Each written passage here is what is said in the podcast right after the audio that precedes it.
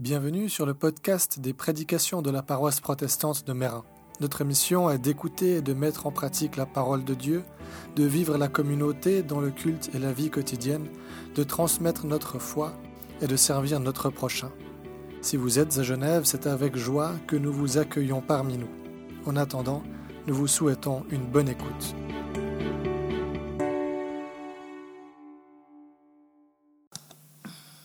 La première lecture est tirée de Luc 10, versets 25 à 37. Alors un maître de la loi arrive. Il veut tendre un piège à Jésus et lui demande, Maître, qu'est-ce que je dois faire pour recevoir la vie avec Dieu pour toujours? Jésus lui dit, Qu'est-ce qui est écrit dans la loi? Comment est-ce que tu le comprends? L'homme répond, Tu dois aimer le Seigneur ton Dieu de tout ton cœur, de tout ton être, de toute ta force et de toute ton intelligence. Et tu dois aimer ton prochain comme toi-même. Jésus lui dit, Tu as bien répondu, fais cela et tu vivras. Mais le maître de la loi veut montrer que sa question est juste. Il demande à Jésus, Et qui est mon prochain? Jésus répond, Un homme descend de Jérusalem à Jéricho. Des bandits l'attaquent, ils lui prennent ses vêtements et ils le frappent et ils s'en vont en le laissant à moitié mort. Par hasard, un prêtre descend aussi sur cette route. Quand il voit l'homme, il passe de l'autre côté de la route et continue son chemin. Un lévite fait la même chose. Il arrive à cet endroit, il voit l'homme, il passe de l'autre côté de la route et continue son chemin. Mais un Samaritain en voyage arrive près de l'homme, il le voit et son cœur est plein de pitié pour lui. Il s'approche, il verse de l'huile et du vin sur ses blessures et il lui met des bandes de tissu. Ensuite, il le fait monter sur sa bête, il l'amène dans une maison pour les voyageurs et il s'occupe de lui. Le jour suivant, le Samaritain sort deux pièces d'argent il les donne au propriétaire de la maison et il lui dit, Occupe-toi de cet homme, ce que tu dépenseras en plus pour lui, je le rembourserai moi-même quand je reviendrai vers toi. Et Jésus demande, à ton avis, lequel de ces trois voyageurs a été le prochain de l'homme attaqué par les bandits? Le maître de la loi répond, c'est celui qui a été bon pour lui. Alors Jésus lui dit, Va et toi aussi fais la même chose.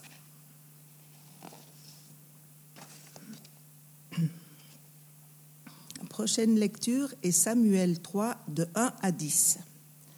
Le petit Samuel est au service du Seigneur sous la garde du prêtre Élie. À cette époque-là, le Seigneur parle rarement à quelqu'un et il envoie rarement des visions. Une nuit, Élie sort, dort à sa place habituelle il est presque aveugle. Samuel aussi dort dans la maison du Seigneur, près du coffre sacré. La lampe de Dieu brûle encore. Le Seigneur appelle Samuel. Samuel répond Je suis là. Puis il court auprès d'Élie et lui dit Tu m'as appelé, je suis là. Mais Élie répond Je ne t'ai pas appelé, retourne te coucher. Samuel va se recoucher. Le Seigneur appelle Samuel une deuxième fois. Samuel. Samuel va près d'Élie et lui dit, Tu m'as appelé, je suis là. Élie répond, Je ne t'ai pas appelé, mon fils, retourne te coucher. Samuel ne connaît pas encore le Seigneur, car celui-ci ne lui a jamais parlé. Le Seigneur appelle Samuel une troisième fois. Samuel se lève, il va près de lui et lui dit, tu m'as appelé, je suis là. Alors Élie comprend que c'est le Seigneur qui appelle l'enfant. Il dit à Samuel, Retourne te coucher, et si on t'appelle, tu diras, Par le Seigneur, ton serviteur écoute. Samuel va se coucher à sa place habituelle. Le Seigneur vient et se tient là. Comme les autres fois, il appelle Samuel, Samuel, et Samuel répond, Parle, ton serviteur écoute.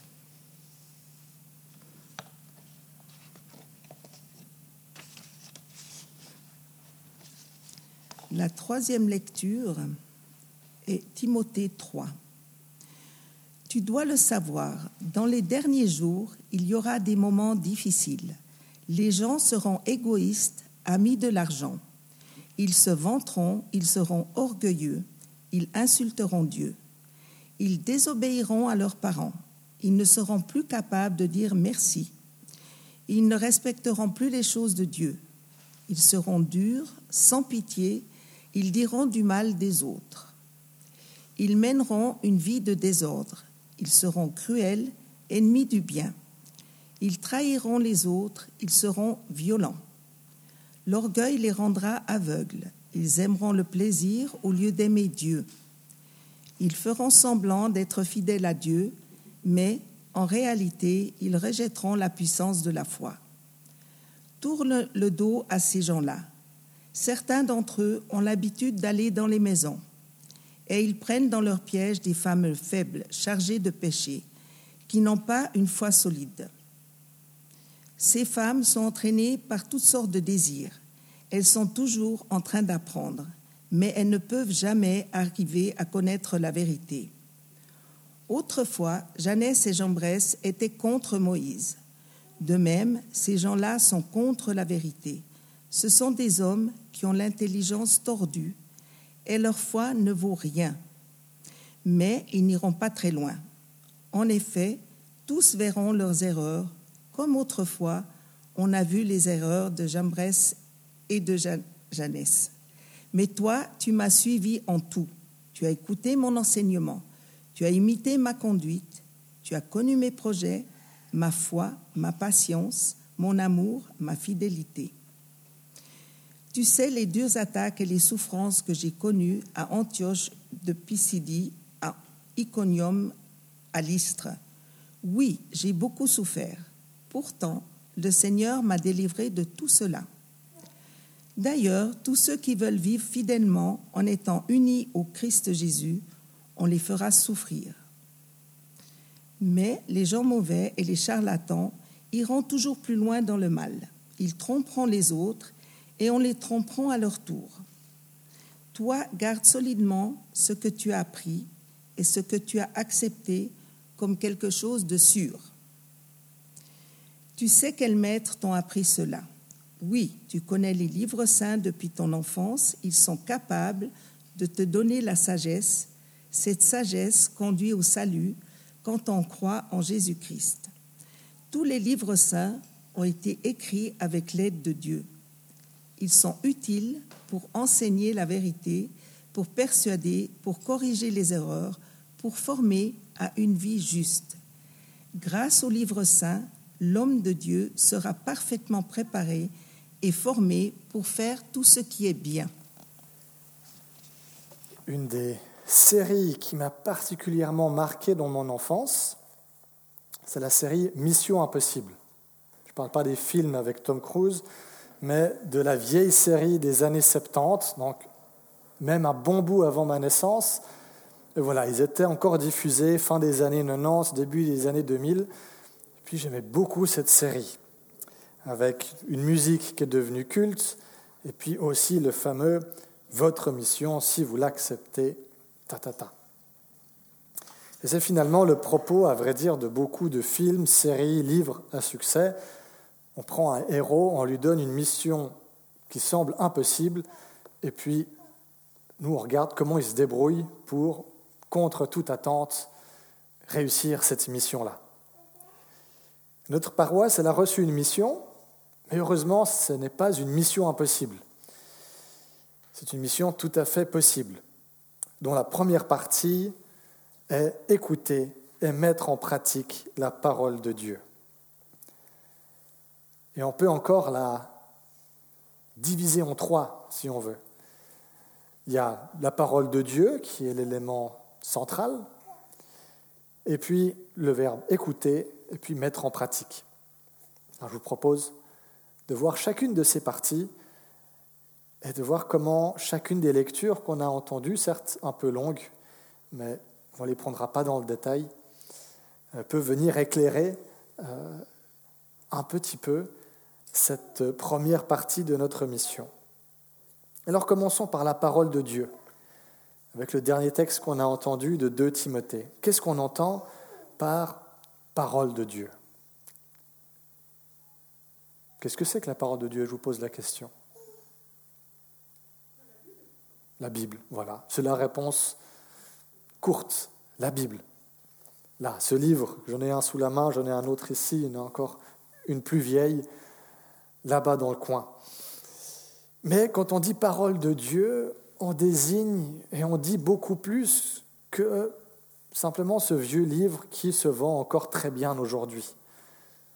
Nous disons que ce livre est la parole de Dieu. Paul, dans sa lettre à Timothée, il déroule un petit peu ce que ça, ce que ça signifie et ce que ça implique quand il écrit notamment que toutes les écritures ont été écrites avec l'aide de Dieu ou ont été, sont inspirées de Dieu. C'est-à-dire que cette Bible, ce livre, a été chuchoté par Dieu à des rédacteurs humains. Ce n'est pas juste une œuvre humaine. Oui, des hommes a priori exclusivement des hommes, mais euh, ont pris la plume pour écrire ces mots-là. Mais ces mots ne venaient pas de nulle part. Ils leur ont été chuchotés, soufflés à l'oreille par Dieu lui-même. Ça en fait donc un chef-d'œuvre divin. Et donc ce sont encore aujourd'hui ces mots, sa parole, qui nous est donné ensemble de découvrir, d'entendre, de lire, de méditer et de partager. Quand nous disons que la Bible est la parole de Dieu, nous disons aussi qu'il y a quelque chose de vivant, de puissant dans ce livre-là. Il y a deux semaines en arrière, j'étais en, France, dans un monastère au Carmel de la Paix, c'est en Bourgogne, avec une dizaine de jeunes qui se préparent au baptême et à la confirmation.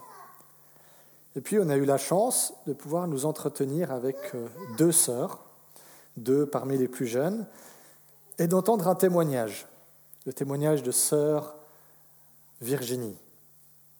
C'est un témoignage qui est à la fois unique, parce que c'est celui de sœur Virginie, mais que j'ai déjà entendu de plusieurs personnes différentes avec ici ou là des petites euh, adaptations en fonction des personnes.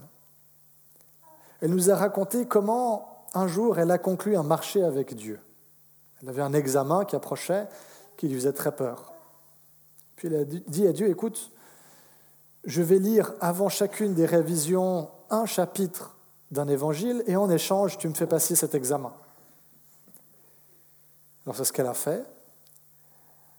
Et puis elle nous a raconté comment, au travers de sa lecture, chaque jour, quelques minutes, cinq minutes, pas plus, de lecture d'un évangile, finalement, c'est le Christ lui-même qu'elle a rencontré. Et que c'est ça qui était l'élément, qui devenait l'élément central de ses révisions. C'était plus la révision, mais c'était ce temps qu'elle passait à découvrir et à entendre à quelque part Dieu lui parler. Au moment où elle a fait ce marché avec Dieu, elle n'était pas particulièrement croyante ou pratiquante, mais ça l'a mise en route sur un chemin de foi qui l'a amené eh bien, jusqu'au Carmel de la paix en tant que sœur. J'ai entendu des témoignages similaires, peut-être vous aussi, peut-être que vous l'avez expérimenté vous-même, de personnes qui ont aussi rencontré le Christ à travers la lecture de la Bible de manière tout à fait inattendue. La première fois, je crois que j'ai entendu quelque chose comme ça, c'était de Nicky Gumbel, un pasteur anglais, euh, qui notamment a popularisé les parcours alpha. On en a vécu un ici à Mérin il y a deux ans en arrière. Et lui qui était athée convaincu, qui était étudiant en droit, futur avocat, et s'est dit pour réfuter ces chrétiens, rien de mieux que de connaître la Bible. S'il a rencontré le Christ dans cette lecture, il a découvert la parole de Dieu là où il s'attendait à trouver finalement un vieux livre mort à quelque part. Mais une parole, voilà, une parole, ça s'écoute aussi. Je nous pose cette question en repensant à l'histoire de Samuel. Prenons-nous le temps de l'écoute de cette parole de Dieu Je dis bien nous, hein. moi aussi. Et j'aime beaucoup cette histoire de Samuel, en particulier sa prière que je reprends souvent pour moi, notamment dans des lieux comme Mazille, où on vit facilement une à deux heures de silence dans l'Église chaque jour. Parle Seigneur, ton serviteur écoute. Lorsque nous nous mettons en prière ou même lorsque nous ouvrons notre Bible, on a tendance à être assez bavard, à raconter à Dieu notre vie, à lui parler, à déverser tout ce qui nous habite, ce qui est très bien, ce qui est une belle chose, et à laisser par contre peu de place, peu d'espace pour que cette parole de Dieu puisse s'exprimer et puisse être entendue, puisse résonner en nous. Alors avec cette prière de Samuel, j'aime bien venir rappeler à ma petite voix intérieure qui a tendance à vouloir euh, parler, parler, parler, que pour pouvoir entrer en dialogue avec Dieu, il faut qu'elle se taise un petit peu. Alors je la laisse dire une seule chose, parle Seigneur, ton serviteur écoute. Ici à Mérin, les temps de Lectio Divina que nous avons à la chapelle du village sont des temps privilégiés, justement, propices pour faire de la place à cette écoute de la parole de Dieu. Et s'y passe à chaque fois que j'y vais, ça fait un petit moment que je ne suis pas retourné malheureusement, il faudrait que j'y retourne, mais à chaque fois que j'y vais, il se passe quelque chose de merveilleux. On est plusieurs à nous mettre à l'écoute d'une même parole, d'un même texte biblique, et quand vient le temps de partager, alors on partage brièvement, mais on partage un tout petit peu avec les autres ce qu'on a entendu pendant ce temps d'écoute, voilà que chacun, chacune a quelque chose de différent à dire. Ou plutôt, chacune et chacun a entendu quelque chose de différent. Voilà cette parole qui vient parler à chacune, à chacun d'entre nous, individuellement, personnellement, de manière unique. Après, la partie peut-être la plus compliquée de cette histoire, c'est de la mettre en pratique, cette parole. Si la Bible est inspirée, qu'elle est parole de Dieu pour nous, aujourd'hui, on ne peut pas rester indifférent.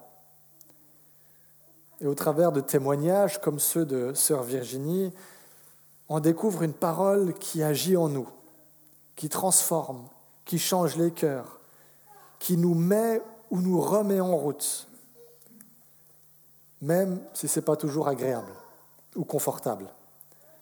Un peu à l'image du maître de la loi dans le récit de Luc. Ce maître de la loi qui vient interroger Jésus sur les conditions d'accès à la vie éternelle. ce maître de la loi, parce qu'il est maître de la loi, il connaît bien ses écritures. Il les connaît même sur le bout des doigts. Il l'a entendu, mais il résiste au changement, il résiste à l'action à laquelle il est appelé. On peut avoir une théologie au poil, connaître notre Bible du début à la fin sur le bout des doigts. Mais cette connaissance, cette théologie, connaissance de Dieu, connaissance de sa parole, elle nous est inutile si elle ne se traduit pas concrètement dans nos vies. Il y a un chant dont je me souviens de mes années de catéchisme, certainement que plusieurs d'entre vous le connaissez aussi, un chant qui dit ⁇ Et le monde saura que nous sommes chrétiens par l'amour dont nos actes sont empreints ⁇ Oui, la parole de Dieu a un effet. Elle s'écoute, mais elle se donne aussi à voir, à expérimenter concrètement au travers de nos vies. Et ce verset dans Ésaïe au chapitre 55 qui dit ainsi en est-il de ma parole qui sort de ma bouche, elle ne retourne pas à moi sans effet, sans avoir exécuté ma volonté et accompli mes desseins. Alors oui, c'est difficile, c'est compliqué par moments, mais ce n'est pas une mission impossible. Et je crois que la manière la plus facile d'y parvenir, c'est encore de le faire spontanément ou naturellement ou sans s'en rendre compte. D'où l'importance de d'abord faire silence, écouter et nous laisser transformer par cette parole. Après la mise en pratique, ça vient spontanément. Il y a quelque temps en arrière, d'ailleurs, quelqu'un m'a dit à propos de vous, vous là rassemblés, un visiteur qui m'a dit Mais j'ai jamais rencontré des gens aussi bienveillants. Ça fait plaisir. Moi, ça m'a fait plaisir d'entendre ça à votre sujet. J'espère que ça vous fait plaisir aussi. Un classique des récits de, conversion, c'est la découverte de la Bible comme parole de Dieu. Un classique des déconversions, de la même manière, c'est quand une communauté ne reçoit pas cette Bible comme une parole de Dieu et ne se laisse pas transformer par elle. Hein, c'est la version chrétienne du euh, faites ce que je dis mais pas ce que je fais. Ou faites ce que la Bible dit mais pas comment nous faisons. Alors oui, ce commentaire que je vous transmets, que je vous offre, recevez-le comme un encouragement à continuer d'écouter et de mettre en pratique la parole de Dieu. Amen.